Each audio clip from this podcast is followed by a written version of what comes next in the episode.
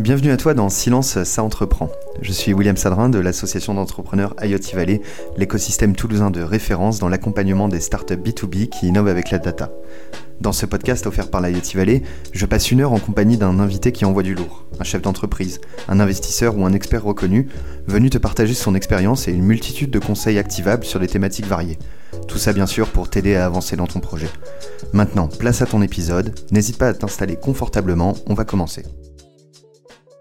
Bonjour à tous et bienvenue pour ce nouveau rendez-vous de l'IoT Valley. Je suis William Sadrin. Euh, pour ceux qui ne connaissent pas l'association IoT Valley, c'est un écosystème de start-up, d'entrepreneurs et de partenaires industriels donc euh, qui sont réunis à la Beige autour de deux bâtiments.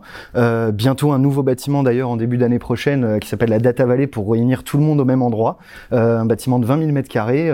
notre ambition à nous, c'est de devenir l'écosystème de référence sur les projets data B2B autour de plusieurs secteurs, le smart building, l'industrie 4.0, la logistique notamment.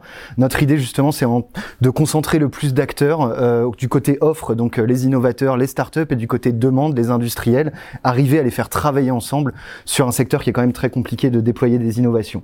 Euh, donc aujourd'hui, pour ce nouveau rendez-vous, j'ai le plaisir de recevoir Guillaume Martin, CEO et fondateur de Pictarine, qui est une entreprise euh, toulousaine juste à côté de la Valley, pas très très connu, qui édite des applications de photos et qui a la particularité de réaliser toute son activité aux États-Unis, quasiment toute l'activité. Donc bonjour Guillaume, merci vraiment d'être venu avec nous aujourd'hui.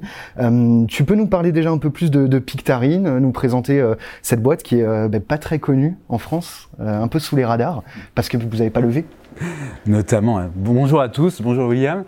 Euh, donc Pictarine, nous on fait des applications qui permettent de faire de l'impression instantanée, euh, c'est-à-dire que vous allez commander des impressions euh, photos, mais pas que. En fait, vous pouvez commander de la décoration euh, pour votre pour la chambre de votre fils, par exemple. Et 20 bah, minutes après, vous allez pouvoir aller chercher ce que vous avez commandé en magasin. On a un réseau de 23 000 partenaires aux États-Unis qui nous permet de couvrir bah, tout le territoire. Euh, et euh, bah, ça, fait, ça fait un certain nombre d'années qu'on fait ça et on a commencé euh, en bootstrap et on continue en bootstrap, c'est-à-dire qu'on n'a jamais levé d'argent. D'accord. Tu peux nous donner quelques chiffres euh, pour avoir une idée de la taille de la boîte aujourd'hui? 23 millions de partenaires, ça paraît énorme. Euh, le marché américain, il est gros. Euh, je vais rêver un peu. Je vais donner, je vais donner le chiffre de 40. 40, c'est le nombre d'employés depuis hier, je crois, parce qu'on recrute pas mal en ce moment. Et 40, c'est aussi 40 millions de volume d'affaires. C'est le volume d'affaires qu'on génère aux États-Unis juste avec des petites applications. Ça fait combien de clients ça Ça fait euh, des millions de clients parce que bah, on a des petits paniers moyens, on n'est pas sur des, des, des, gros deals B2B nous, euh, donc on fait vraiment du B2C et, euh, et donc on a des on a à peu près une dizaine de millions de clients. D'accord. Bah, merci pour la petite présentation. En tout cas, Guillaume, n'hésitez pas à poser vos questions dans le chat tout au long de la conversation. On a une heure avec Guillaume. On va essayer de tirer le plus possible d'expérience de ce rendez-vous. et on va parler en particulier de comment mettre en place une culture de la performance et la piloter. Euh, c'est assez impressionnant euh, côté Pictarine, c'est euh, vous avez un business à l'étranger, vous faites tout depuis la France. Les 40 employés ils sont en France aujourd'hui. Hein. Oh, ils sont tous à la beige. Voilà. Ils sont tous à la beige et vous étiez, si j'ai bien compris, un monde beaucoup moins pour un volume d'affaires relativement conséquent. Il y, a, y, a, quand même un culte aussi de la performance chez Pictarine. C'est quoi pour vous la performance la performance, euh, c'est beaucoup lié à l'efficacité. C'est faire beaucoup avec euh, le moins possible de moyens. Euh, et ça, c'est parce qu'on est bootstrap et parce qu'on a on n'a pas eu les poches pleines d'argent en fait, et donc mhm. on a dû être des bons gestionnaires. Et un bon gestionnaire, bah, c'est quelqu'un qui dépense pas beaucoup, et on mhm. essayait de gagner beaucoup aussi. et donc, bah, il y a un peu ce, cette historique de frugalité chez nous, où bah, quand on on n'est pas tant qu'on n'est pas forcé finalement de dépenser de l'argent, on le fait pas et notamment des recrutements. Euh, donc mmh. on va pas euh, on va pas recruter parce que euh, il faut recruter en fait et on voit vraiment bah, le recrutement comme un échec chez nous de base en se disant c'est un échec de l'équipe actuelle à délivrer pour se forcer à dire est-ce qu'il y a un autre moyen que recruter. Mmh. Alors attention, hein, j'adore j'adore bosser avec plein de gens et, et recruter quelque part, mais c'est un peu un un, warning qu'on se met dans la tête pour être sûr que est-ce qu'on a vraiment besoin de dépenser de l'argent mm. parce que ben, quand on recrute quelqu'un, il ben, faut en prendre soin. on a des, quand même des responsabilités, euh, faut le manager et ben, le management c'est du temps qu'on mm-hmm. passe pas à, produire. Donc euh, donc on est assez euh, on est assez vigilant euh, sur ben, tout ce qui est croissance des effectifs. D'accord. Donc performance égale, tu me dis, efficacité, dans une logique que la boîte continue de vivre, et donc l'essence d'une entreprise, c'est de gagner de l'argent. Mm. Euh, comment tu le places justement par rapport à euh, l'univers startup un peu classique, où euh, il y a quand même beaucoup d'entreprises euh, qui ont très souvent levé, euh, c'est pas la priorité. Euh, tu veux un peu peut-être remettre l'église au centre du village en, en rappelant ça? Une entreprise est là pour faire de l'argent, pour être rentable. Effectivement, une entreprise, c'est euh, comment dire, sa, vo- sa, sa vocation, euh, c'est d'être, pour moi, euh, capable de, euh, bah, de délivrer de la valeur et ça de manière quand même indépendante et pérenne. Et les levées de fonds, pour moi, c'est pas, c'est pas euh, tant qu'on a besoin d'argent de l'extérieur, on n'est pas pérenne quelque part. On n'a pas euh, un, un modèle qui fonctionne en fait euh, et qui se- s'autosuffit. Et, et ça, c'est problématique euh, pour moi parce que, ben, enfin, on fait une perfusion en fait. Hein, finalement, c'est ça, on fait une perfusion et on se dit bon ben, on trouvera par exemple le, le business model plus tard. Euh, on voit ce que ça donne. C'est, il y a des succès relatifs. Hein. En, euh, Uber est-il un succès ou pas? En, euh, donc oui, clairement, ça, ça a changé la donne, mais on a une boîte qui, euh, il me semble encore, euh, n'était pas rentable. Quand on a des pertes, qu'est-ce qui se passe Euh, Et donc, pour ben, jusqu'à l'année dernière, c'était euh, la Startup Nation euh, et notamment la Startup Nation était, mettait en avant un modèle qui était basé sur des levées de fonds euh, qui sont devenues excessives parce que ben, les fonds ont pété les plombs, euh, les startups bien sûr euh, les valos sont envolés et à un moment c'est- ça s'appelle une bulle en fait ça éclate hein, et euh, ben, elle a éclaté en fait. Et ce qui se passe c'est que ben, il y a des boîtes aujourd'hui qui ont plein d'argent mais qui n'ont pas le droit de le dépenser en gros euh, parce qu'il faut qu'elles elles durent jusqu'à la sortie de la crise 2-3 ans et, et, et donc, tu es assis sur un tas d'or et tu es même obligé de licencier pour certaines. Et là, on arrive à des aberrations où on se dit, bah, enfin, quelle est, quelle est la, la logique là-dedans, en fait? Mhm, mhm. Et, euh, et j'avoue qu'aujourd'hui, euh, moi, en tout cas, j'ai vraiment, je préfère avoir une boîte qui est euh, qui me correspond plus en termes d'éthique de croissance Mhm. et qui euh, croit, euh, croit de manière éthique, c'est-à-dire ben, ne pas euh, licencier dès qu'il y a un problème, Mhm. ne pas surrecruter aussi parce que ça, ça va déséquilibrer la, la, la culture de ta boîte et euh, bah, c'est pas évident de bien onboarder les gens. On a des responsabilités encore une Mhm. fois, on doit en prendre soin. Bah, prendre soin de, de ta, des gens quand en- tu doubles ta taille en six mois, bah, c'est chaud en fait. C'est Mhm. c'est dur. Je dis pas que c'est impossible, mais c'est dur quoi. C'est un vrai Mhm. challenge. Ouais, d'accord. Euh, co- comment tu, tu, tu, tu fais donc dans cette, euh, cette volonté de gagner de l'argent euh, C'est qu'est-ce que vous suivez en particulier donc euh, chez Pictarine euh, pour euh, pour être sûr de ne pas cramer de l'argent n'importe comment, euh, surtout quand on en a? Ouais. Euh, quand même, parce que vous avez vite euh, eu de, de- des revenus avec, euh, enfin vite, relativement, avec, avec vos utilisateurs.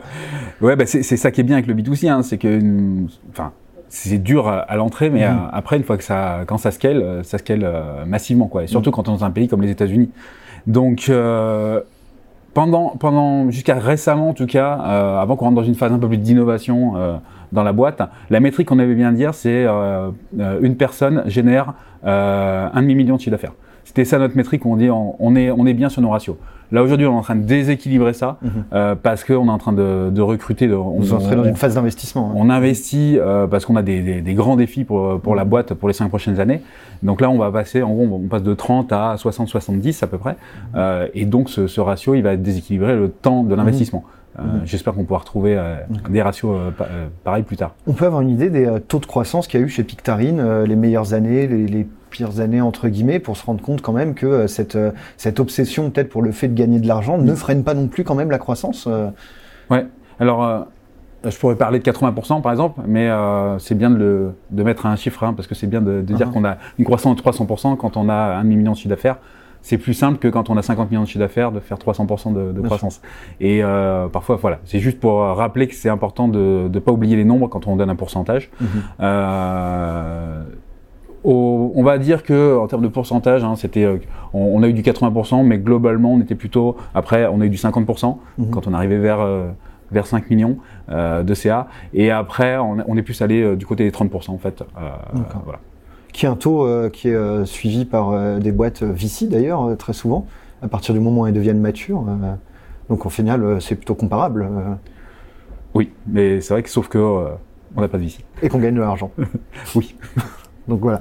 Euh, Est-ce que t'as, t'as, t'as- ce, qui est, ce, qui est, ce qui est intéressant aussi chez Pictarine, mais c'est pas juste dans cette vocation d'avoir euh, d'être taqué sur la finance comme tu le dis, c'est aussi parce que vous avez cette histoire de taux de change, mais vous avez recruté, si je me rappelle bien, une DAF en septième employé très tôt. Euh, tu peux faire un petit cours rapido des, euh, des choses à surveiller euh, sur les indicateurs financiers, cash burn, churn, euh, pour euh, pour faire attention à, à, à pas cramer l'argent qu'on n'a pas. Encore une fois. Et je crois que pendant longtemps, même avant, avant que, euh, que ma CFO arrive, euh, moi, je gérais ça comme, comme mon compte bancaire, en fait. Mhm. Donc, euh, euh, un peu naïvement, je pense, hein, j'ai eu cette approche naïve euh, de la, du compte bancaire, de la finance, en fait. Gérer une boîte comme, euh, comme euh, sans emprunt, en fait, Mhm. en disant, ben, euh, je dépense que l'argent que j'ai, en fait. Et donc, je gérerai ça avec les flux financiers. Euh, on a de l'argent qui est rentré, donc, euh, ben, on, on peut dépenser derrière.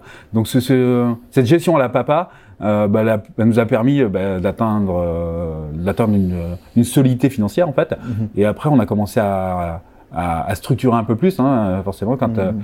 euh, quand Caro, ma CFO, elle est arrivée, elle a, elle a vraiment bah, structuré tout ça en fait pour que pour que ce soit qu'on suive ça au quotidien et qu'on ait un petit peu plus de, de visibilité jusqu'à euh, commencer à définir des budgets en fait. Donc euh, à suivre, bien sûr, c'est la thune en fait. C'est il y a combien sur le compte bancaire Mhm. euh, et aussi bah, euh, quelle est euh, Enfin, c'est la rentabilité de la boîte, tout simplement. Bien sûr. Et dans une phase d'investissement, comment on fait? J'imagine vous lancez de temps en temps des produits. euh, qu'est-ce que vous qu'est-ce que vous surveillez? Quelle marge de manœuvre vous vous donnez pour tester euh, dans cette logique-là euh? Hmm. Ben, Aujourd'hui, on continue d'être rentable, euh, même avec les investissements. Mhm. Euh, on a euh, notre petit trésor de guerre, bien sûr, euh, qui va, on tapera peut-être dedans si on a besoin, mais en- encore une fois, on retarde le maximum ce moment-là. dans, dans une logique de lancer un nouveau produit, il y a- l'investissement sur le, Mm. le- le développement, la, la, la, la user research, et il y a le canal d'acquisition.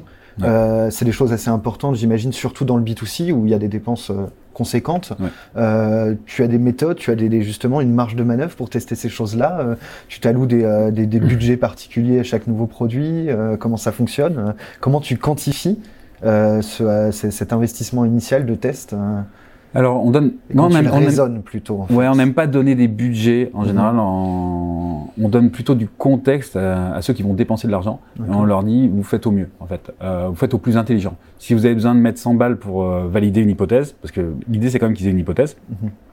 on veut savoir si tel type de proposition de valeur va convertir pour développer après le, euh, le soft. Et, et bien, bah, la personne va dire, bah, est-ce qu'au bout de 100 dollars dépensés, j'ai la réponse, ou j'ai besoin de 1000 dollars, ou j'ai besoin de 5000 dollars. Mhm.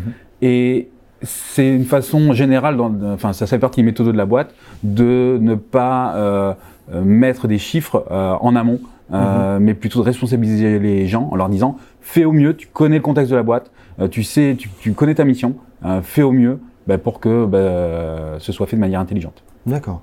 J'ai l'impression, avec ce, ce que tu dis, on commence à sentir que euh, vous avez été peu au début, vous avez, ce, vous avez eu ce métrique qui était euh, 500 000 euros de chiffre d'affaires par employé. Mm. Euh, ça, ça demande quand même d'avoir des personnes euh, aptes à, à suivre à la fois un rythme, une culture, euh, à avoir cette liberté dont tu viens de parler. C'est pas le cas de, de tout le monde. On, on peut en savoir un peu plus justement sur euh, quels sont les, c'est quoi les, les, les, les- je sais pas si tu les appelles les pictariniens, les, euh, c'est quoi on, on est encore en train de chercher un nom d'ailleurs. Ouais. euh, on se dit, putain, il faudrait quand même qu'on trouve un, un, un nom, un nom qui claque. Donc, euh, Pictarinien, ce sera pour aujourd'hui. Ouais. Euh, les profils, c'est souvent des gens qui ont euh, fait des choses en dehors de leur cursus scolaire. Ça nous intéresse beaucoup de savoir ce que les gens ont entrepris de leur propre initiative, Mhm. euh, parce que c'est, euh, enfin, les gens qui suivent euh, la scolarité et euh, qui vont, euh, qui rejoignent une boîte et qui euh, finalement subissent leur carrière. Alors je dis subir parce que c'est pas péjoratif, hein, c'est Mhm. juste dire bah, je suis le, le cours, je n'infléchis pas euh, euh, violemment le cours de ma de ma carrière. Mhm. Euh, c'est des gens à qui euh, bah, qui nous intéressent pas trop en fait. Nous on aime parler à des gens qui ont vécu à l'étranger. Euh, à un moment ils se sont mis en danger, ils sont euh, ils ont vécu à l'étranger et vivre à l'étranger. Il t'arrive tellement de merde, t'es tellement dans une zone d'inconfort que ça demande beaucoup de résilience et beaucoup aussi de débrouillardise et c'est des qualités qu'on recherche. Mhm. Donc des gens qui ont vécu à l'étranger, des gens qui ont entrepris, euh, ça c'est bah, entreprendre c'est les mêmes qualités en fait. Hein. Euh, tu dois tu dois avec trois bouts de ficelle, tu dois faire des des trucs, euh, tu dois fabriquer des trucs, tu dois te débrouiller, tu dois euh, aller euh, pitcher euh, tes idées. Donc ça on valorise beaucoup ça. Des gens qui ont monté des assos aussi, des gens qui ont voilà tout, fait des choses finalement en dehors du cadre scolaire. D'accord. Et j'imagine qu'il y a aussi des paramètres quand même de qualité d'exécution. vous, comme tu dis, vous recrutez rarement, vous vivez ça comme un échec. Ça veut dire que vous recrutez que les meilleurs des meilleurs, que vous les payez extrêmement bien. Euh, comment comment ça marche euh Alors les meilleurs des meilleurs, on a un peu ce côté effectivement euh, force spéciale. En tout cas moi c'est une, mhm. source d'inspiration pour moi. avoir une armée de masse, c'est pas c'est pas ça en fait. Avoir mhm c'est pas c'est pas la vision qu'on a du de, de, nos, équipes en fait. Euh, nous on aime avoir euh, bah, ce côté un petit peu Navy Seal mhm. euh, ou euh, ou comme le Raid où on a euh, bah, un groupe de 4 5 personnes complémentaires qui vont aller défoncer un sujet mhm. et ça c'est donc ça, ça, ça nécessite d'avoir des gens qui à la base sont triés sur le volet les meilleurs des meilleurs mhm. mais enfin après c'est les meilleurs selon aussi encore nos notre culture et, nos, et ce qu'on attend hein. Donc ce ne sera pas les meilleurs ailleurs et, euh, et vice versa. Et après, on a un devoir aussi de les on parle beaucoup de formation, mhm. mais nous on parle beaucoup aussi d'entraînement en fait. Euh, former euh, c'est bien, c'est bien d'avoir du un support euh, théorique, mhm. mais après il faut aller dans la pratique quand il y a parce que bah, la, pratique c'est c'est pas la théorie, il y a de la surprise dedans et donc c'est ce qu'on appelle la phase d'entraînement. Donc il y a du coaching là-dedans notamment, c'est de dire bah, je prends l'exemple des managers nos managers, on va pas aller euh, leur dire euh, démerde-toi, euh, va manager cinq personnes. Mhm. ça, c'est une, une, pure connerie en fait. les gens qui font ça, mhm. parce que ben, on n'est pas manager en fait, on apprend à devenir manager. Et donc il y a une formation que, que François, mon CPO, donne de, sur 12 semaines en fait. Et après, on a aussi un, un, un, endroit où tous les managers se regroupent une heure par semaine. Mhm. c'est un peu une sorte de club de managers où ils échangent sur ben là j'ai un j'ai un problème avec telle telle personne elle m'a dit ça, comment je réagis. Et, euh, et, finalement, il y a ce côté entraide aussi. Euh, on s'entraide à, sur la performance, en fait, à mhm. s'améliorer. D'accord. J'imagine ça, ça, ça ferme aussi des portes. C'est compliqué parfois de recruter, de chercher des gens euh, capables de suivre, euh, déjà d'avoir euh, cette, cette historique-là, de suivre ce parcours. Comment vous faites? Vous avez des problèmes pour recruter ou vous aviez des problèmes pour recruter? Ouais, on va dire ça. On avait des problèmes pour recruter. C'est maintenant que toutes les licornes balancent des effectifs. voilà, il y a beaucoup moins de problèmes en fait. Dernièrement, les un an n'étaient pas du tout sexy parce que ben, on passait pas dans les journaux et, euh, mhm. et puis on n'avait pas levé des, des sommes astronomiques. Mhm. Cette année, c'est différent. Cette année, ben, les gens viennent aussi chez nous parce que ben, on a un gage de stabilité, euh, de pérennité, euh, et, euh, et, ce qu'on apporte, ben, c'est euh, c'est aussi un, un, avenir sur le long terme. Donc, euh, mhm. et ça, c'est important. Les gens restent longtemps chez Pictarine, j'imagine. Euh, euh, Les gens restent plus ou moins longtemps. Après, c'est pas notre but, c'est pas de retenir les gens à tout prix. En mhm. fait, moi, ça me fait tellement plaisir quand quelqu'un quitte la boîte pour aller monter un projet mhm. entrepreneurial. C'est, c'est fantastique en fait parce que bah, cette personne, elle a, on a réussi à, à l'aider, à la former en fait, à l'entraîner. Et euh, bah, ce qui va se passer, c'est qu'elle va monter une boîte et donc elle va, elle va euh, aider à rendre le monde meilleur. Mmh. Et je sais pas, on a l'impression euh, avec euh, avec mes associés d'avoir fait un d'avoir quelque chose de bien en fait. D'accord. Comment vous transmettez, euh, au-delà des 12 semaines de formation, euh, cette, cette culture justement de, de, de, de, la performance que vous avez euh, aux nouveaux venus Est-ce qu'il y a des lectures particulières Est-ce qu'il y a des outils que vous avez mis en place Comment vous vous assurez dans une logique de responsabilisation, si je comprends bien quand même, de chacun mm. qui est assez libre dans, son, dans son périmètre? La transmission, c'est c'est un gros sujet en ce moment chez nous. Mm on est en train de, on a commencé à mettre en place la Pictarine Academy. Mhm. Euh, donc la partie management, c'est le premier volet. Euh, mais l'idée, c'est de transmettre, surtout quand on, on, on, a pas mal de personnes qui arrivent, ce qui est notre cas en ce moment. Euh, mhm. euh, alors nous, on a l'impression d'avoir beaucoup de gens qui sont arrivés. On a huit personnes qui arrivent en, en, deux mois et demi là, et on dit mais comment comment on va les onboarder euh, euh, avec assez de connaissances et comment on va transmettre les les valeurs importantes, mhm. les comportements attendus aussi, mais aussi l'exigence euh, et la performance en fait. Mhm. Et ça, pour moi, ça passe par euh, du temps incompréhensible. Hein, c'est euh, comprendre en fait, comprendre ce qu'on fait. Il faut mhm. qu'il y ait un sens et montrer aussi que bah, le, le, sens chez nous, c'est la rentabilité. Et donc, euh, un exemple, hein, le matin, nous on est très transparent sur tous les chiffres. Hein. Euh, déjà en temps réel, tu as le chiffre d'affaires dans la boîte qui s'affiche. Euh, et le matin, tu as tous les, les reporting, tu as des emails de reporting où on découpe le chiffre d'affaires de la veille, du mois, en fonction des partenaires, des, des, types de personnes, des canaux d'acquisition. Et tout le monde a, la, a, le loisir et même peu, en même temps le devoir finalement mhm, mhm. de, de, de prendre connaissance de, de, ce contexte en fait, Mhm. euh, qui est pourquoi on bosse en fait.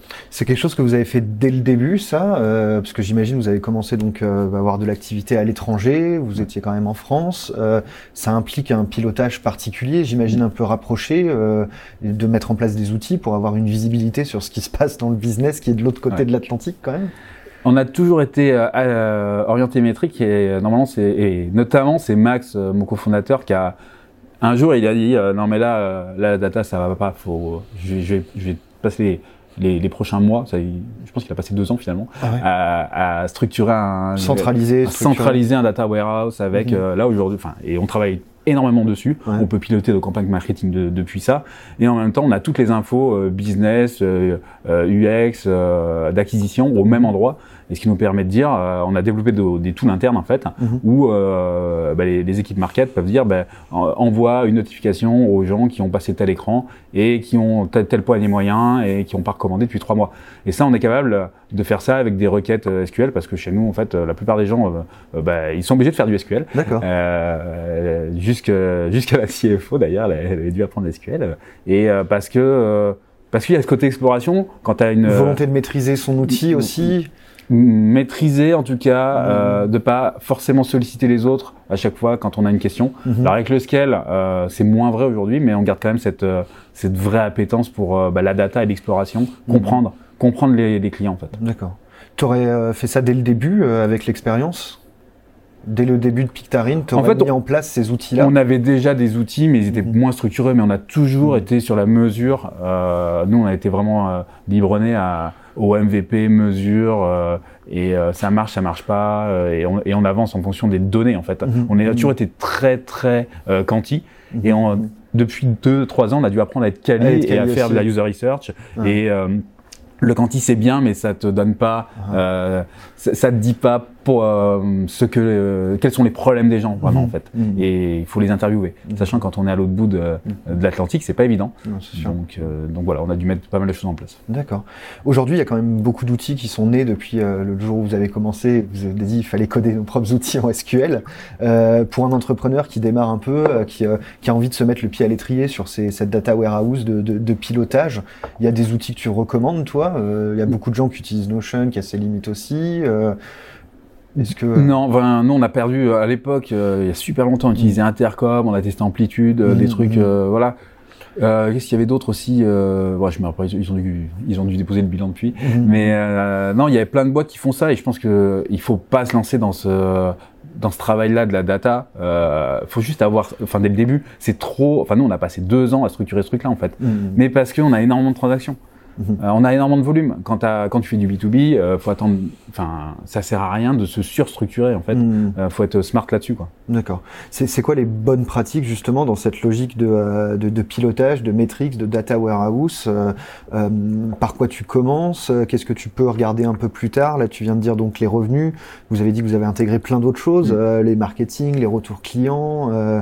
Ouais. Qu'est-ce qu'il y a des il y a des priorités pour toi Il y a des un entrepreneur qui, on va dire, commence à ses premiers revenus. Euh, à quoi est-ce qu'il faut qu'il fasse le plus attention euh Je pense que c'est le flow d'activation en fait. C'est euh, tu pars de euh, l'endroit où tu récupères tes clients, quel qu'il soit. Hein. Euh, Mhm. tu peux partir d'une pub Facebook, mais aussi d'un- lead, euh, et tu vas jusqu'à la jusqu'à la commande en fait. Et là, tu commences à découper Mhm. et tu dis bah ben on en perd combien à chaque fois? Enfin, c'est des conversions, le funnel en fait. Mhm. faut travailler sur le funnel d'activation.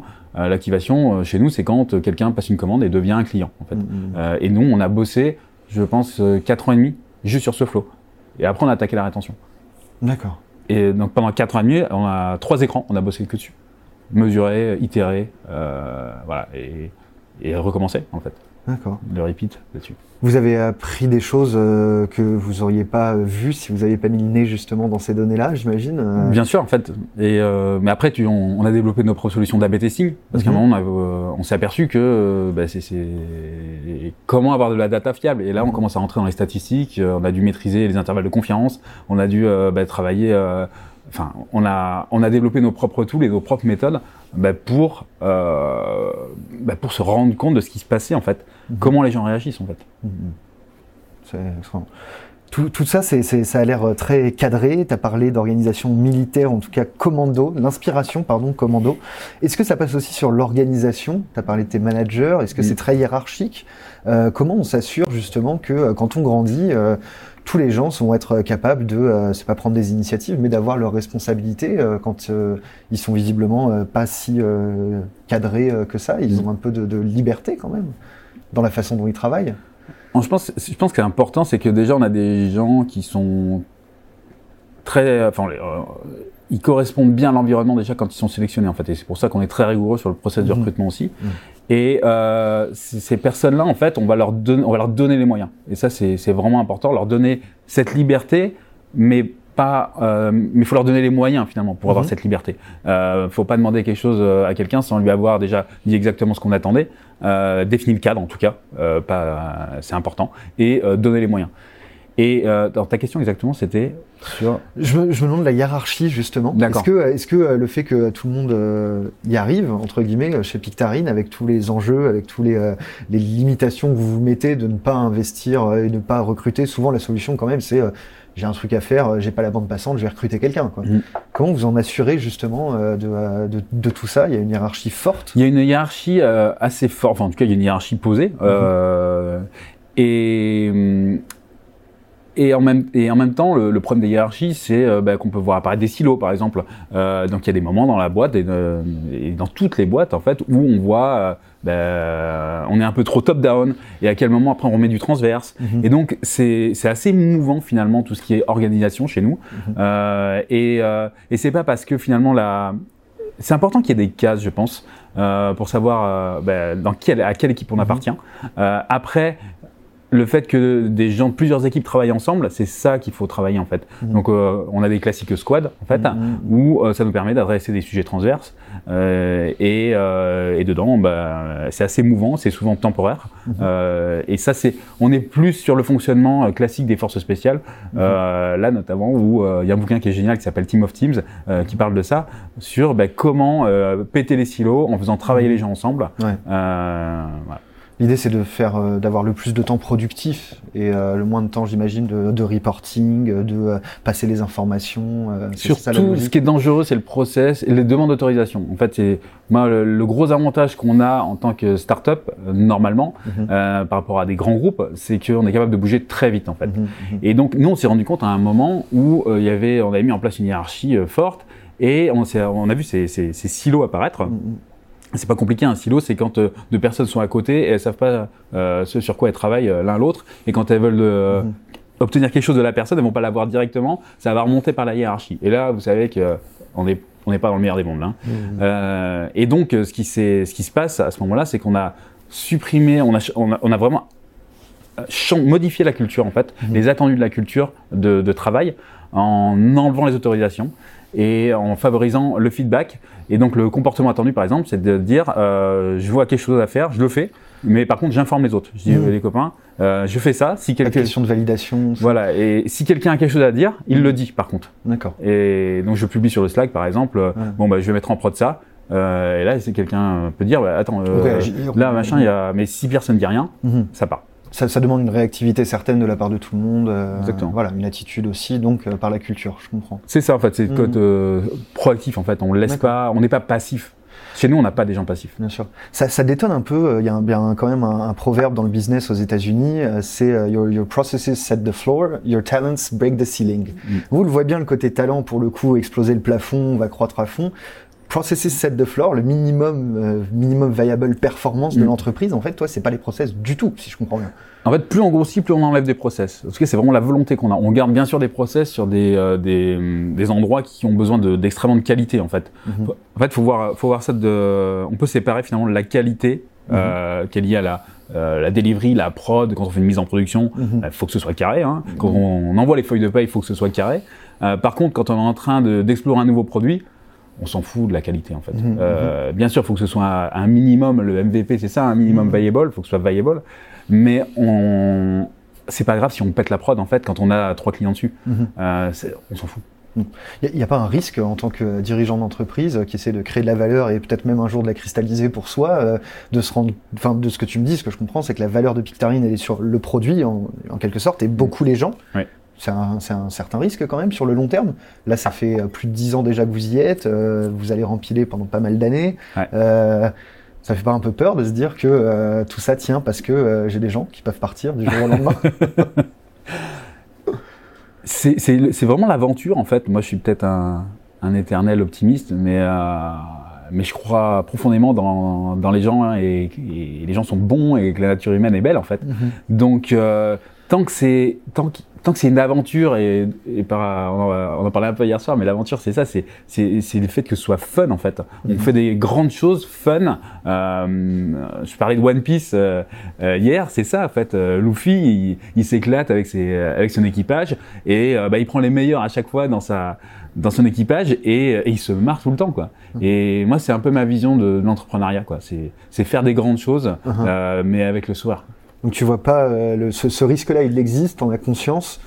Tu choisis de ne pas le considérer et l'adresser et euh, de favoriser euh, l'empowerment de, de toute ton équipe euh, Ben, en fait après qu'ils s'éclatent, À un moment, à un moment, c'est que j'ai merdé en tant que dirigeant si, euh, Mhm. bah, si, si les gens ont envie de se barrer. Euh, c'est que le, le projet il est pas cool, ou alors qu'il y a un management toxique, Mhm. ou euh, je sais pas. En fait, c'est que j'ai j'ai fail et ce sera bien fait pour moi en fait. Mhm. Euh, j'ai pas fait mon boulot et donc sanction. Mhm. Ça me paraît normal. C'est intéressant dans la posture du dirigeant. Il y a un point que je voulais euh, justement aborder. Pour avoir de la performance, il faut que tout le monde soit aligné sur la vision. On est Mhm. d'accord. Ouais. Euh, comment déjà tu, euh, toi, en tant qu'entrepreneur, avec ton cofondateur, vous arrivez à transmettre une vision qui est euh, qui est ambitieuse, qui est risquée, euh, qui est une aventure, comme tu dis. C'est c'est quoi les, les clés entre guillemets du succès, surtout, et comment tu vas faire quand va y avoir deux fois plus de personnes? Parce qu'en one one, j'imagine, ça va un peu. Ben, Il y, a, il y a ces moments où. Euh... ben, alors déjà, il y a une culture commune. Mhm. Euh, notre- D'ailleurs, est-ce qu'on peut faire un point sur la- maintenant ce qu'est la culture pictarine Comment elle est née Peut-être une petite ellipse. euh, Bah, elle est née au dernier séminaire, euh, on était à Majorque là, Mhm. euh, septembre dernier. Euh, Et donc, bon, il y a des jours on a fait de la montgolfière, c'était cool. Des fois on a fait du bateau, mais euh, une journée on a bossé en fait euh, sur les, les cultures, euh, sur la culture. pour la formaliser. Elle C'était- était là avant. C'était, oui, mais en fait c'est fait pour l'émerger. On a bossé avec euh, les deux coachs avec qui on bosse d'habitude, ils sont venus et on a, euh, il y avait, euh, il y avait tout le monde, dans, toute la boîte en fait. On a fait des ateliers et on s'est dit mais euh, qui on est en fait? C'est quoi Pictarine en fait? Et là ça a émergé bah, des, des concepts forts en fait qu'on a qu'on a de, en fait. Mhm. Et après on, on, on a bossé dessus en fait pour bah, les rendre avec des, des- enfin les rendre be- belles. les formaliser de manière propre Mhm. et de manière avec les jolis mots en fait. D'accord. Je t'en prie, si tu, peux, si tu veux en parler. euh, Bien sûr. Nous, on a trois valeurs aujourd'hui. La première, c'est Ignite Your Spark. Euh, on pense vraiment quand chacun euh, des Pictariniens, euh, comme tu dis, il y a, y a quelque chose de spécial et ce petit- ce- cette chose de spécial, ben, vous allez l'amener euh, au groupe euh, et c'est important, hein, vraiment qu'il y ait quelque chose Ouais. de spécial. Et, euh, Ça a l'air d'être un critère en tout cas sur le recrutement. Donc C'est ça, Pas juste on pense visiblement. Et le groupe va le reconnaître, le groupe va t'aider à le reconnaître. Et euh, ce, ce petit chose spécial, et finalement, toi, euh, en tant qu'être spécial, on va t'aider à grandir en fait. Ça peut être quelque faire- chose, un, un truc très personnel ou c'est euh, ou c'est forcément dans le pro Alors nous, on cherche vraiment forcément quelque chose qui est un peu euh, différent. Donc Mhm. ça peut être euh, ça peut être un truc personnel, ça peut être un, un- dans le pro, mais finalement ça va au-delà de ça en fait. C'est qui tu es en tant que personne. Et Mhm. euh, on veut des personnes remarquables chez nous euh, pour bah, leur prendre, leur faire prendre conscience qu'elles sont remarquables et les faire grandir en fait. La Donc on voit vraiment du potentiel et on va révéler ce potentiel. Il y a, il y a ça derrière. La formulation est intéressante parce qu'elle pousse aussi la bienveillance. hein, J'ai l'impression entre euh, entre les différentes euh, équipes, entre les différentes personnes. Il y a- il y a- alors on s'est beaucoup posé la question de la bienveillance. Ça nous amène vers la deuxième euh, valeur qui est teaming up for the adventure. Et euh, dans cette valeur, il y a vraiment ce concept d'équipe, mais ce côté, on commence par être accueillant chez nous. Et ça, c'est vraiment une notion qui est importante. On accueille les personnes euh, euh, avec euh, bah, déjà beaucoup de, de tolérance. En fait, c'est important d'être ouvert et de pas avoir d'a priori. Euh, ça, ça, ça va toucher aussi la diversité à cet Mhm. endroit-là. Euh, il y a beaucoup de diversité chez nous. Et, euh, et forcément avec un contexte aussi international, Mhm. euh, avec des gens qui ont vécu à l'international, euh, on a des gens, je, je pense en tout cas, euh, qui sont beaucoup plus euh, ouverts d'esprit, Mhm. euh, parce qu'ils ont euh, vu d'autres cultures, euh, ils ont vu d'autres choses. Donc il y a ce côté euh, accueillant, accueillant aussi sur bah, l'autre, euh, Mhm. dans le sens le feedback par exemple, on a une très grosse culture du feedback, et euh, bah, on va être en mesure de, euh, de, de, de pas de pas voir le feedback comme une critique, Mhm. mais de le voir comme d'accueillir ça comme un cadeau en fait. Mhm. Euh, Et de se sentir obligé de le donner aussi, euh, jamais garder des choses pour soi. En tout cas, c'est impor- c'est important effectivement que ben, le- les bonnes idées peuvent venir de tout le monde et euh, c'est grâce à tout le monde qu'on peut avancer finalement. On va, on modifie euh, souvent des choses, mais grâce au feedback de tout le monde. Bref, donc sur ce côté un petit peu team sûr, il y a le côté aventure dont je parlais euh, tout à l'heure, il y a le côté bien sûr entraide, euh, people, euh, euh, qui est très présent chez nous en fait. Adventure, mais sans venture capitaliste. Pas mal. Et la troisième, la troisième, c'est make the impossible possible. Mhm. Euh, C'est le côté dépassement. euh, c'est le côté euh, exigence déjà. Mhm. Euh, c'est le côté aussi bah, faire des grandes choses. Mhm. On n'est pas, euh, on n'a pas vocation à être une PME. En tout cas, l'image que j'en ai, c'est on est, on est là pour. bah, tu parlais de, de plafond de verre, on est là pour tout péter quoi en fait. Ok. Euh, et donc c'est-à-dire on est là pour le challenge parce que avec le challenge on apprend. Euh, et nous on est là pour apprendre. Le jour où on n'apprend plus, on arrête la boîte. D'accord. Euh, donc, euh, et les gens viennent chez nous pour apprendre. Ils viennent pour le challenge et pour apprendre, pour grandir. Euh, c'est ça qu'on fait chez nous en fait. C'est ton travail en tant que euh, Faire, grandir, faire grandir les gens. entrepreneur, manager. C'est ta, première, euh, c'est ta première mission pour En tout cas, c'est le, plus beau cadeau qu'on puisse te, te faire, Mhm. enfin qu'on peut, qu'on a pu me faire. Euh, c'est arrivé euh, l'année dernière Mhm. en, en tant que manager où on m'a dit mais merci de m'avoir m'a rendu meilleur, de m'avoir fait progresser, de m'avoir fait découvrir. Je me suis découvert, pas juste pro, hein, mais Tu fais ça. Mhm. Vous avez fait ça pour vous à la base de Pictarine. Vous le faites aussi pour vos employés. En fait, c'est Mm. il y a des notamment quand tu es manager, je parlais vraiment du manager ou Mhm, euh, head of. C'est le sujet. voilà. hein, c'est le manager qui pilote la performance en général. Et, et c'est il faut que le, la personne soit bien euh, pro perso et il faut que et, et souvent finalement il y a des tu dois débloquer des choses perso. Mhm. Euh, alors je suis pas en train de dire que je suis un, je suis un psy hein, attention. On, on, on est dans le coaching et on va Mhm. pas euh, je suis pas en train de, de résoudre les problèmes entre toi et ta mère. Mhm. mais euh, mais par contre être capable de dire là tu vois la façon dont tu réagis euh, tu as peut-être un sujet euh, c'est peut-être bien que tu le traites mais tu peux pas euh, tu- enfin la façon dont tu- ton comportement quand tu, tu parles avec cette personne il est pas constructif. Et donc tu euh, tu atteins la, à la performance de, l'é- de l'équipe en fait Bien sûr, d'accord. Donc cette, culture, elle est au service de, de quelle vision? Tu peux la formaliser un peu, nous en dire? Tu as dit euh, faire des grandes choses, casser le plafond de verre. On fait pas une une entre, enfin une PME ou en tout cas une ETI, on fait une start-up. Mm. Tu peux nous décrire un peu c'est quoi la, la- cette vision-là? Les next tech pour Peter tu veux dire? Ouais, Ou, euh, la vision qui permet d'embarquer toutes ces personnes. euh, Ben, en tout cas, nous, on est là pour, euh, ben, pour créer une marque internationale. Il y a vraiment ce truc-là. euh, on, a créé, un- on a créé un produit dans un grand pays euh, Mhm. qui fonctionne bien. Euh, là, euh, ce qu'on est parti pour faire, c'est être euh, reconnu, pour Reconnu les produits. Parce qu'aujourd'hui, on n'est pas très reconnu, en fait, en termes de marque. On n'a pas une marque forte. Et euh, on va aller chercher cette notoriété. euh, et parce que c'est aussi un vrai asset pour la société. Hein. Et ce côté international, on veut sortir des US. Euh, Mhm. c'est vraiment important pour nous, euh, aller à l'international. Donc euh, on, arrive à la question de comment on transmet justement de la vision à l'exécution.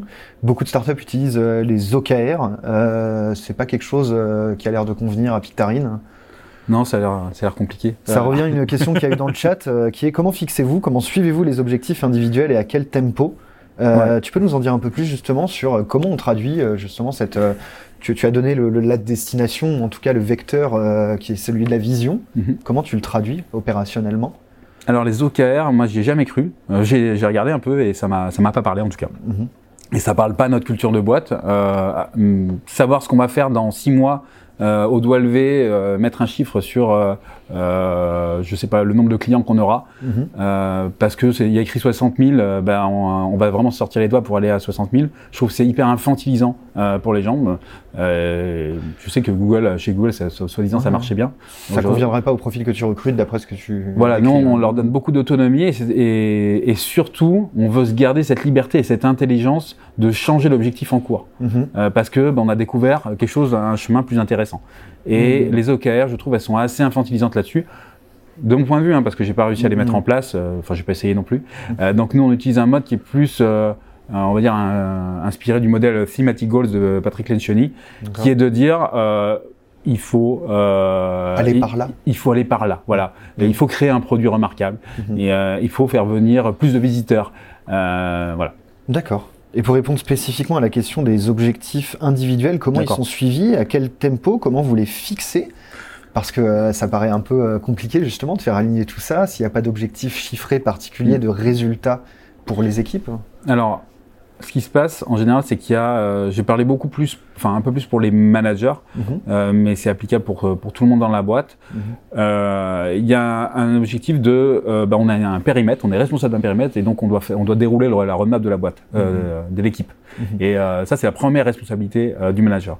La deuxième, euh, c'est bah, d'être un bon manager. En fait, euh, faire en sorte que bah, il y a, il y a un- une culture d'équipe Mhm. qui est les, les- Cohésion, bien-être. cohésion, les Mhm. recrutements, Mhm. euh, bien-être, mais aussi euh, performance, euh, que les one-on-one soient bien déroulés, que les, les, les gens progressent dans leur carrière aussi et, et Mhm. des perspectives. Ça, c'est la partie management. Mhm. Ensuite, il y a euh, un objectif qui est plus de développement personnel pour la personne. Euh, et ça, c'est, ça fait partie de l'entraînement en fait. Mhm. euh, de dire, ben, je dois m'améliorer sur la prise de parole en public, je dois m'améliorer sur ma façon de recevoir le feedback, je Mhm. dois m'améliorer sur la gestion de conflits. Mhm. Euh, et donc, c'est son devoir à la personne de, de s'améliorer là-dessus. Ça fait partie de ses objectifs. Mhm. Et en général, le quatrième, il est plus sur euh, un objectif opérationnel, parce que chez nous, euh, euh, bah, tous les managers euh, font de l'opérationnel, et euh, l'opérationnel, c'est fondamental, ça permet de pas perdre la réalité de terrain, et euh, donc on n'a pas de managers qui font que du management chez nous. D'accord. Et donc, euh, comment fixer, c'est un peu plus clair, les suivre, euh, c'est clair. À quel tempo? En fait, ce que c'est en train de me dire, c'est que ces objectifs, c'est pas vraiment des objectifs, c'est plutôt donc des directions, et ils changent aussi, euh, c'est ça On, on les met, enfin après on, on va les mettre à jour hein, s'ils changent quand même, mais en- la maille c'est en, en général trimestriel pour les contributeurs Mhm. et, et semestriel pour les managers. D'accord. J'ai quand même une question sur le côté performance. Encore une Mm. fois, si on prend par exemple l'exemple d'un développeur, euh, Ouais. c'est quoi sa mesure de la performance pour toi? Je pense que c'est euh, c'est pas le c'est pas, par exemple le nombre de lignes Ouais, qui, va, ouais. qui va écrire quoi. Euh, c'est pas ça en fait. Chez nous les, les, les devs sont quand même assez orientés euh, produits Mhm. et c'est peut-être c'est peut-être aussi ça qui est, qui est différent, c'est que chez nous un dev il est responsable de son périmètre. Il va il est responsable de de quand il met une euh, feature en prod, Mhm. euh, c'est peut-être lui Ça qui l'a décidé. Mhm. Faut que ça roule et après il va mesurer l'impact business. Mhm. Ça va jusque là en fait. D'accord. Et il va dire bah C'est lui qui est en charge c'est lui qui est en charge de, de, de dire ça en fait. Et après, il va remonter ça en fait dans le sac en disant bah moi je préconise qu'on on fasse sauter la feature parce qu'elle apporte rien. Euh, donc c'est, euh, enfin cette précision est importante pour Bien dire sûr, que ouais. euh, y a un vrai, il y a un d'auto- vrai contact euh, entre, euh, enfin, il y a, il y a une- un vrai contact terrain entre guillemets euh, du, du développeur. euh, Ouais. ouais. Moi, en tout cas, le, le côté euh, peut-être un peu ESN de, des, des devs, euh, support, euh, je, je suis en support pour, euh, j'ai des specs et Mhm. euh, ça marche pas comme ça chez nous. Mhm. En fait, ils vont, euh, ils vont travailler sur la feature avec les designers, euh, itérer ensemble. Parfois, les, les devs sur des, des, des petits designs, ils vont les faire eux-mêmes, hein, Mhm. directement en fait. Mhm. Euh, et chez nous, ils ont tous une fibre euh, UI et UX. C'est hyper important. Ah, super important. Euh, je fais une petite ellipse pour répondre à une question qu'il y avait dans le chat qui était euh, au sujet du, du coaching. Tu as parlé plusieurs fois de, de coach. Est-ce que ils étaient là dès le début ou est-ce que vous avez tout fait en interne au début euh, chez Pictarine?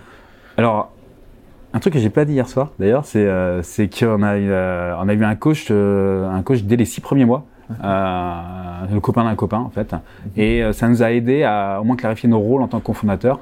Truc Euh, important. hein. Truc important, on a fait quelques sessions avec lui et, et c'était euh, c'était chouette.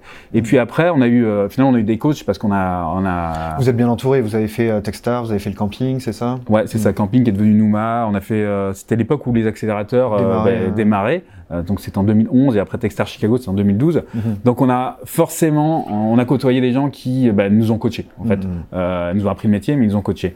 Après, spécifiquement des coachs, ça fait que 4 ans euh, qu'on travaille avec des coachs, et notamment le couple de coachs avec qui on travaille depuis 3 ans maintenant, ils sont, ils sont incroyables, ils ont énormément apporté. Mhm. Donc oui, euh, oui, il faut, il faut bosser avec des coachs pour, prendre Mhm. la- pour progresser, ne, ne serait-ce que progresser personnellement. Mhm. C'est fondamental parce que vous êtes quand même votre entreprise, et donc si vous progressez pas, bah, votre entreprise elle va, elle va avoir des limitations en fait. Ça peut être trouvé dans un écosystème, j'imagine, comme l'IoT Valley, comme toi, tu es allé à Techstars Chicago, tu as été ici d'ailleurs pendant un Ouais, moment. c'est ça. C'est, on dit ça coach, se mais en recrute. fait, euh, il y a plein de différents formats pour. Ça, euh, ça se recrute en fait, un, un- s'entourer des meilleurs, c'est euh, bah, c'est c'est les recruter, on peut les identifier et les recruter. Mm. Et si tu si tu recrutes une baltringue, bah, tu t'en prends qu'à toi-même, hein, euh, voilà.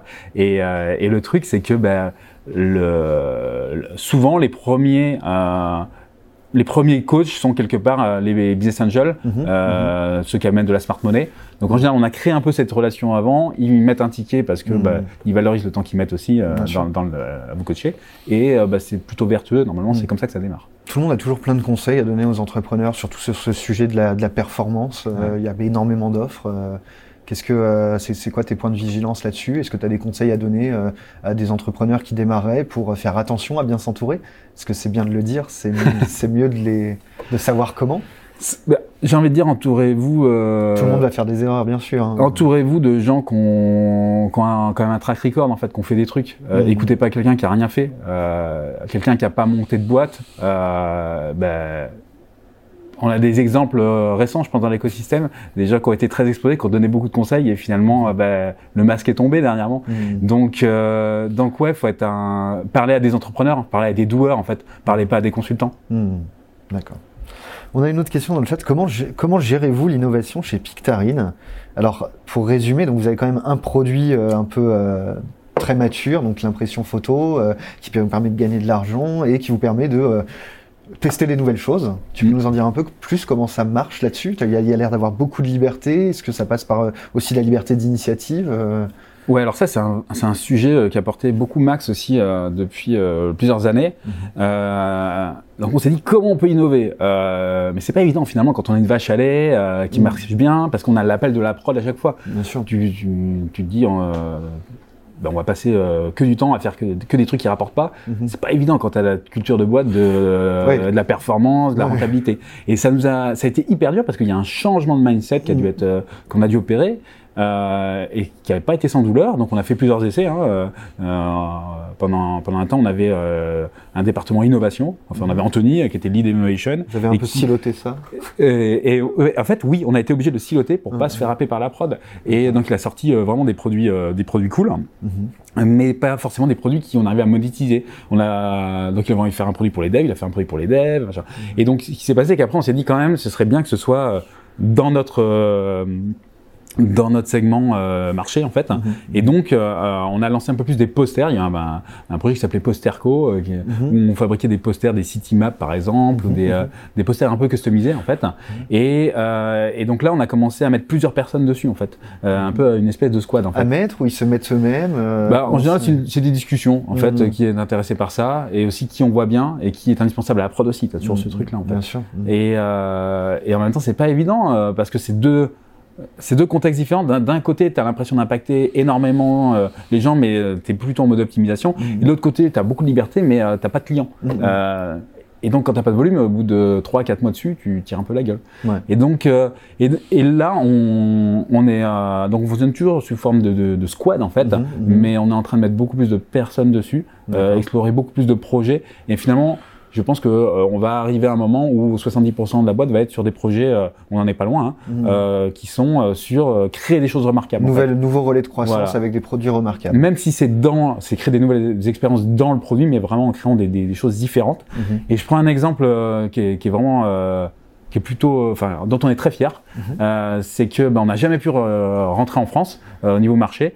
Et euh, depuis euh, deux mois, on a un partenariat avec les, ma- les magasins Market qui sont dans la, galerie marchande de, la Beige. Donc, euh, le- on commence par la Beige. On est dispo dans un magasin. Donc, Pictarine est, euh, a sorti un produit qui s'appelle les Snack Puzzles, où euh, on a mis des puzzles dans des sachets euh, avec des messages euh, super cool.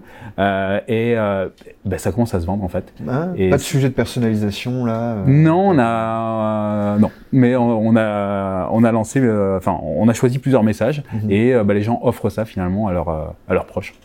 D'accord. Et ça nous permet de, bah, d'interviewer les gens en magasin et de et de progresser pour peut-être lancer ces produits euh, de l'autre côté de l'Atlantique. C'est très marrant. C'est, euh, c'est, c'est- si, si on peut parler un peu aussi euh, de, de, de toi en tant qu'entrepreneur, là tu es à une phase euh, très transformante de l'entreprise, vous allez doubler de taille, vous avez déjà commencé. Euh, c'est quoi tes, tes, tes peurs et qu'est-ce que tu mets en place pour éviter de, de perdre ou euh, de petit à petit diminuer cette culture euh, très précieuse qui est, qui est visiblement la force de l'entreprise C'est le, filtre au recrutement, il dure un temps. On sait très bien que euh, à un moment, ça va plus forcément tenir. On peut le faire à grande échelle, ça? Moi j'y crois en tout cas. crois? Ce- euh, j'y crois de faire ça à grande échelle. Après, je sais absolument pas comment on va le faire. Euh, en tout cas, dans la, la notion de croître éthiquement, il y a ça qui est présent en fait. Mhm. C'est de, de garantir que bah, la- chaque personne va être bien accueillie dans des bonnes conditions et que euh, bah, on n'aura pas de comportement euh, toxique en fait. Mhm. Euh, et ça, c'est un, un vrai enjeu de croître éthiquement. Donc forcément, mes zones de peur, elles sont plus là parce que euh, Make the Impossible Possible, moi, je, on l'a fait plusieurs fois et Mhm, euh, mhm. c'est l'aventure, elle est, elle est chouette. Mais c'est, euh, bah, c'est finalement, c'est le côté care avec les gens, faire les choses bien en fait, euh, et faire les choses bien parce que bah, les gens, ils sont, euh, ils comptent pour euh, pour moi. Et euh, c'est c'est une équipe qui est, euh, quand tu, tu construis une équipe, Mhm. surtout une équipe de cette qualité qui fait des choses comme ça, Il faut la protéger aussi. il faut la protéger en fait. Et, Et, ouais, ce, ce, ce risque justement d'attendre le profil parfait euh, Mm. risque de, de Ouais. la Ça- fatiguer petit à petit. Ça euh, met clairement les, les gens sous tension euh, en Mhm. termes de boulot en fait. Et c'est là, t'as beau prioriser, euh, bah, les Ouais. gens ils prennent une charge euh, pendant euh, de plusieurs mois euh, qui est supérieure à, à ce qu'ils peuvent, euh, ce qu'ils peuvent, euh, enfin ce qui est leur charge normale en ils, sont, fait. ils sont extrêmement engagés en fait. hein, Ils sont extrêmement engagés et, euh, et on fait au mieux pour le recrutement, mais en même temps si on si on descend le niveau de recrutement, Mm. euh, on se tire une balle dans le pied, t'es plus la même boîte en fait. Mm, vous Et- un peu par le bas. hein. Et c'est pas un endroit où on a envie d'être médiocre. Mm, mm. Voilà. D'accord. On a une question qui résume un peu euh, pas mal toutes ces discussions, qui est sur la gestion de la croissance, le mindset de la performance, de la rentabilité, du développement sur fonds propres. Est-ce qu'il a limité ta croissance? Est-ce qu'il l'a sécurisé? Est-ce qu'un peu des deux? Alors moi, je suis pas, je suis pas très fufute, je pense. Et du coup, euh, fufute, je suis pas très intelligent, je pense. Et donc, euh, euh, si on me donnait un gros paquet d'argent, je saurais pas quoi en faire. Mais d'un Mhm. coup, on me donne 100 millions, Mm. mais moi, je sais pas, je sais pas quoi faire en fait, parce que j'ai besoin de temps pour apprendre en fait. Mhm, mhm. Et moi, finalement, le bootstrap me convient bien parce que euh, bah, j'ai le temps euh, de grandir en tant qu'entrepreneur, d'apprendre, parce que j'ai pas fait une école d'entrepreneur parce que ça n'existe pas, même Mhm. si euh, j'ai fait Techstar. De plus en plus, euh, des petits masters qui se lancent, des choses Voilà, comme ouais. ça. Mais bon, il y a des trucs. C'est un peu comme le management. Ça me fait bien marrer quand je vois qu'on enseigne le management. Le management, c'est quand, la fatigue, il faut le faire. c'est quand tu quand as des gens qui chialent euh, dans ton bureau, ben, où tu dois virer quelqu'un. Là, ça c'est du management. Mhm. C'est pas c'est pas sur les bancs des. Ouais, ça, tu peux pas le lire dans un bouquin. hein. Voilà. Alors tu Faut peux le le lire, vivre. mais tu peux pas comprendre en fait. Faut le y ait- vivre. Voilà, faut le vivre. Mhm. Et donc il y a des choses. Tu as beau connaître la théorie, il faut s'entraîner. On y revient. Mhm. Euh, ta question c'était. C'était euh, la question, sur- c'est pas la mienne pour le coup. pardon. Est-ce que ce, ce mindset justement performance, rentabilité, développement Ah sur oui. fin propre, est-ce que tu penses a limité ta croissance? Donc Est-ce ouais. que vous vous ouais, êtes privé de faire des choses, peut-être? Oui, oui, clairement. Bien sûr qu'on s'est privé de faire des choses. Mhm. En fait, euh, être un entrepreneur quand tu as, beaucoup d'argent en banque, c'est c'est facile en fait. T'es pas, t'as pas besoin d'être un bon entrepreneur. Hmm. Quand t'as pas d'argent, t'as peu d'argent, euh, tu dois être aussi un bon gestionnaire, ce que doit être normalement un entrepreneur. hein. Hmm. Euh, et ça, là, on est dans le dur du, du vrai entrepreneuriat. Et c'est pour ça qu'aujourd'hui, euh, bah, il y a des masques qui sont en train de tomber en Hmm, fait, Bien sûr. parce que ben, finalement, on se retrouve dans une euh, dans un endroit où euh, il y a plus, on n'a plus les moyens illimités, euh, parce que c'était, on en était rendu là. hein, il y avait des moyens illimités. Donc forcément, il suffit d'explorer toutes les pistes et ben, il y en a bien une qui marchera. Alors c'est une grosse différence avec une- un, un endroit où on dit ben, c'est cette piste parce que j'ai pas les moyens d'explorer d'autres pistes. Par contre, on est capable de changer euh, euh, rapidement, on met en place des moyens pour changer rapidement parce qu'on a on a qu'une piste en fait. Mhm. On n'a pas les moyens d'en avoir 30 et ben ouais, je pense qu'aujourd'hui, faut plus que jamais, il faut être un très bon entrepreneur Mhm. pour euh, pour y arriver. Ta réponse, c'est qu'en fait, j'ai l'impression que tu as sécurisé ta croissance. Mais encore une fois, c'est parce que j'avais besoin d'apprendre en fait. Ouais. Et ce qui limitait la croissance de la boîte, c'est plus mon niveau, moi en fait, je Mhm. limitais la, la croissance de la boîte parce Mhm. que je j'en savais pas assez en fait. D'accord. C'est quoi la, la tu, tu es quand même entrepreneur, il y a une porte de sortie un jour euh, pour, pour, pour toi, pour Pictarine Tu parles de la euh, retraite là Non, je sais pas, euh, je, je, je, je sais pas, mais là tu me dis, je sécurise ma croissance, euh, je joue le long terme, on, on mm. fait les bonnes décisions, ou en tout cas celles qu'on considère les bonnes, qui sont celles pour la rentabilité de la boîte, donc qui lui permet de continuer à exister. En tout cas, nous, on est là pour. euh, En fait, je vais, je vais répondre en deux points. C'est que premièrement, Mhm. euh, revendre sa boîte, c'est un échec. Mhm. Et je vais être très clair. C'est, euh, c'est-à-dire qu'on a échoué avec sa vision et qu'on rejoint la vision de quelqu'un. Et c'est important de garder ça en, en tête parce que les mecs qui revendent au bout de 4 ans, super pour eux, Mhm. mais ils n'ont pas construit une boîte. C'est autre chose. leur vision. Ce qui est, euh, ça peut être leur vision, mais c'est pas une vision d'entrepreneur Mhm, mhm. pérenne en tout cas. Pour sûr. moi, c'est pas, c'est pas comme ça. C'est, pas ce que je vois en tout cas. Donc, euh, pour moi, voilà, revendre une boîte, c'est un échec. Donc, peut-être que j'arriverai à cet échec. Ce sera pas un échec perso, c'est clair. Mais à un moment, je me raccrocherai peut-être à la vision de quelqu'un parce que je suis limité. Euh, mais avec euh, avec mes associés, ce qu'on, ce qu'on, on est là pour créer quelque chose qui dure. une boîte qui va même nous survivre en fait. Mhm. Et, euh, et, euh, c'est- la différence entre euh, une boîte comme Disney et une boîte comme Columbia en fait. Il y en a un, on a plein d'images, on voit ce qui se passe, qui a survécu à son, co- son fondateur, l'autre beaucoup moins. Et nous, on veut une boîte qui nous survive, euh, même si aujourd'hui on l'incarne fortement. Mhm. Et euh, finalement, tout notre apprentissage, parce que je parle beaucoup d'apprentissage Mhm. euh, avec euh, avec Max, avec François, ce qu'on ce qu'on a envie d'apprendre, on, on se voit encore vraiment le faire dans les dix prochaines années euh, avec Pictarine. C'est impressionnant. Et- Et pour euh, toujours pareil, dans cette logique d'alignement avec la performance, il y a quand même le sujet à la fois rémunération, euh, participation euh, à l'in- l'intéressement. euh, co- comment ça marche euh, très brièvement, si tu veux bien en parler, avec, euh, avec les équipes de Pictarine Parce que vous, vous êtes euh, les entrepreneurs, vous avez vos volontés visiblement d'apprendre, d'aller le plus loin possible avec ce projet. C'est pas forcément le cas pour un salarié qui a pas les mêmes. Des incentives Les financières, tu veux dire derrière, ouais. Le- c'est un sujet important. C'est un- un fois, pour sujet- la performance, euh, la, la reconnaissance, la rémunération. Ça va avec l'alignement en fait. Mhm. Euh, l'alignement, c'est de dire, ben, on crée de la valeur et euh, on va partager cette valeur. Et c'est pour ça que euh, il y a trois, il y a quatre mois, Mhm. On a mis en place euh, un plan de BSPCE. Alors attention, hein, c'est pas euh, plan de BSPCE pour, euh, euh, enfin comme ça, ça a un peu mauvaise presse en ce moment. Mhm. L'idée, c'est que ce plan de BSPCE amène fiscalement, euh, pour que ce soit intéressant, à l'actionnariat salarié pour ceux qui le souhaitent. Mhm. Donc euh, l'idée, c'est que euh, bah, les... la vision qu'on a en tout cas, c'est que tout le monde, et aujourd'hui tout le monde peut y accéder à ça. Au bout d'un an, on te, on te propose un package euh, dans lequel, bah, euh, au bout, si tu restes 5 ans en fait dans la boîte, tu peux Mhm. devenir actionnaire si tu le souhaites. Et c'est cette vision long terme euh, qui nous permet d'aligner les gens aussi, euh, de vers où on va et dans la durée. D'accord. Quel intérêt pour euh, moi, par exemple, salarié Pictarine, de le faire euh, si il n'y a pas de euh, levée de fonds successive Mm. qui pourrait me permettre de faire un peu de cash out, de, de cristalliser cette valeur-là, cet investissement même d'ailleurs, parce qu'il faut les payer que j'aurais fait. C'est quoi la, la... Et encore toujours pareil sur cette logique de long terme, qu'est-ce que... En fait, on est une boîte rentable, Mhm. donc on verse des dividendes. Euh, et c'est-à-dire que bah, la- à la fin de l'année, euh, bah, les, les salariés qui sont actionnaires, bah, ils touchent des dividendes en fait. Et ils sont directement incentivés à la performance de la boîte. Magnifique. D'accord. Euh, on arrive au, au terme de, de notre heure d'échange. Si vous avez des dernières questions, n'hésitez pas, c'est le moment. Guillaume, tu as peut-être des messages à passer aux entrepreneurs qui nous regardent, aux managers qui se posent ces questions-là. Bien sûr.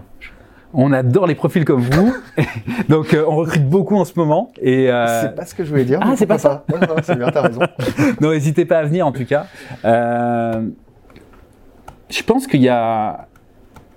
Entourez-vous bien, mais ça va être un peu bateau, mais entourez-vous bien euh, vraiment des bonnes personnes. Euh, peu de personnes, mais des bonnes personnes à qui on, on, on entretient des, des liens sur le long terme en fait.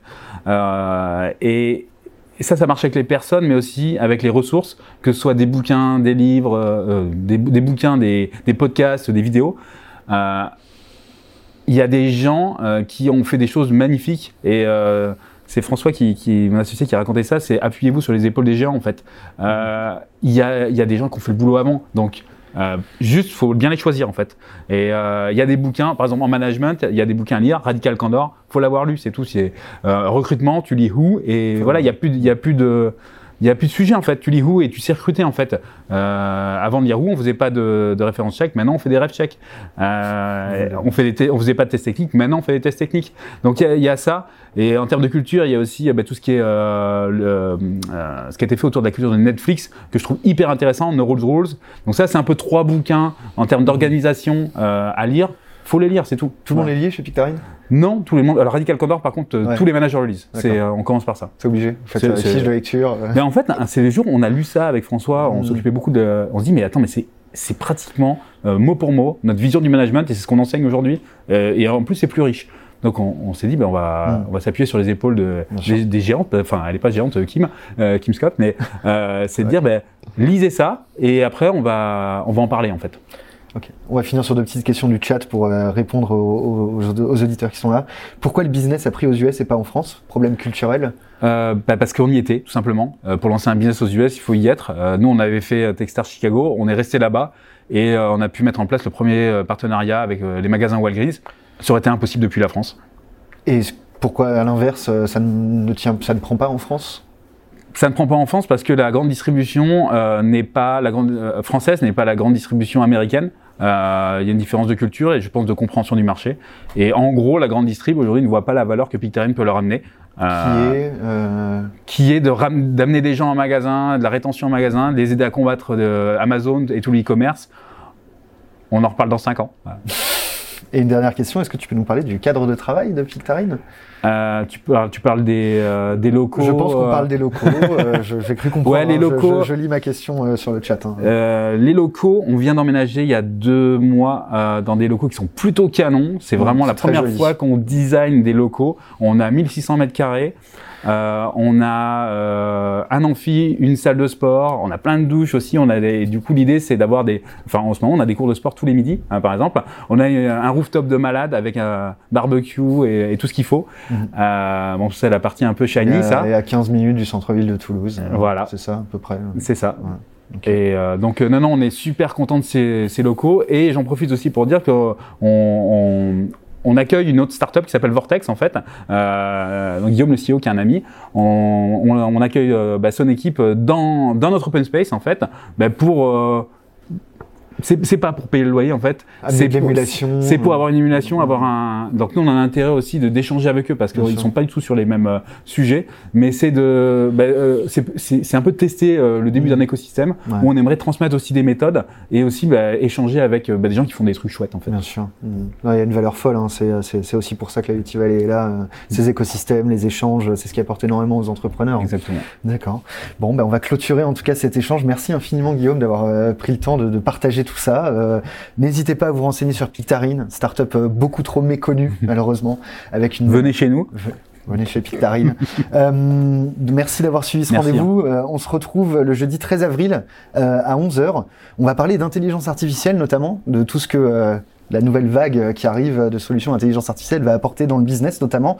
Et pour ce faire, on aura euh, un invité qui est Thomas Solignac, qui est un, un ingénieur en IA à la base, qui est le fondateur de golem.ai. Donc euh, jeudi 13 avril à 11h. Merci à tous et puis passez une très bonne journée. Merci. Au revoir. C'est maintenant la fin de cet épisode. N'hésite pas à t'abonner au podcast sur ta plateforme préférée pour être tenu au courant de la sortie du prochain. Je te dis à très bientôt et on se retrouve rapidement avec un nouvel invité.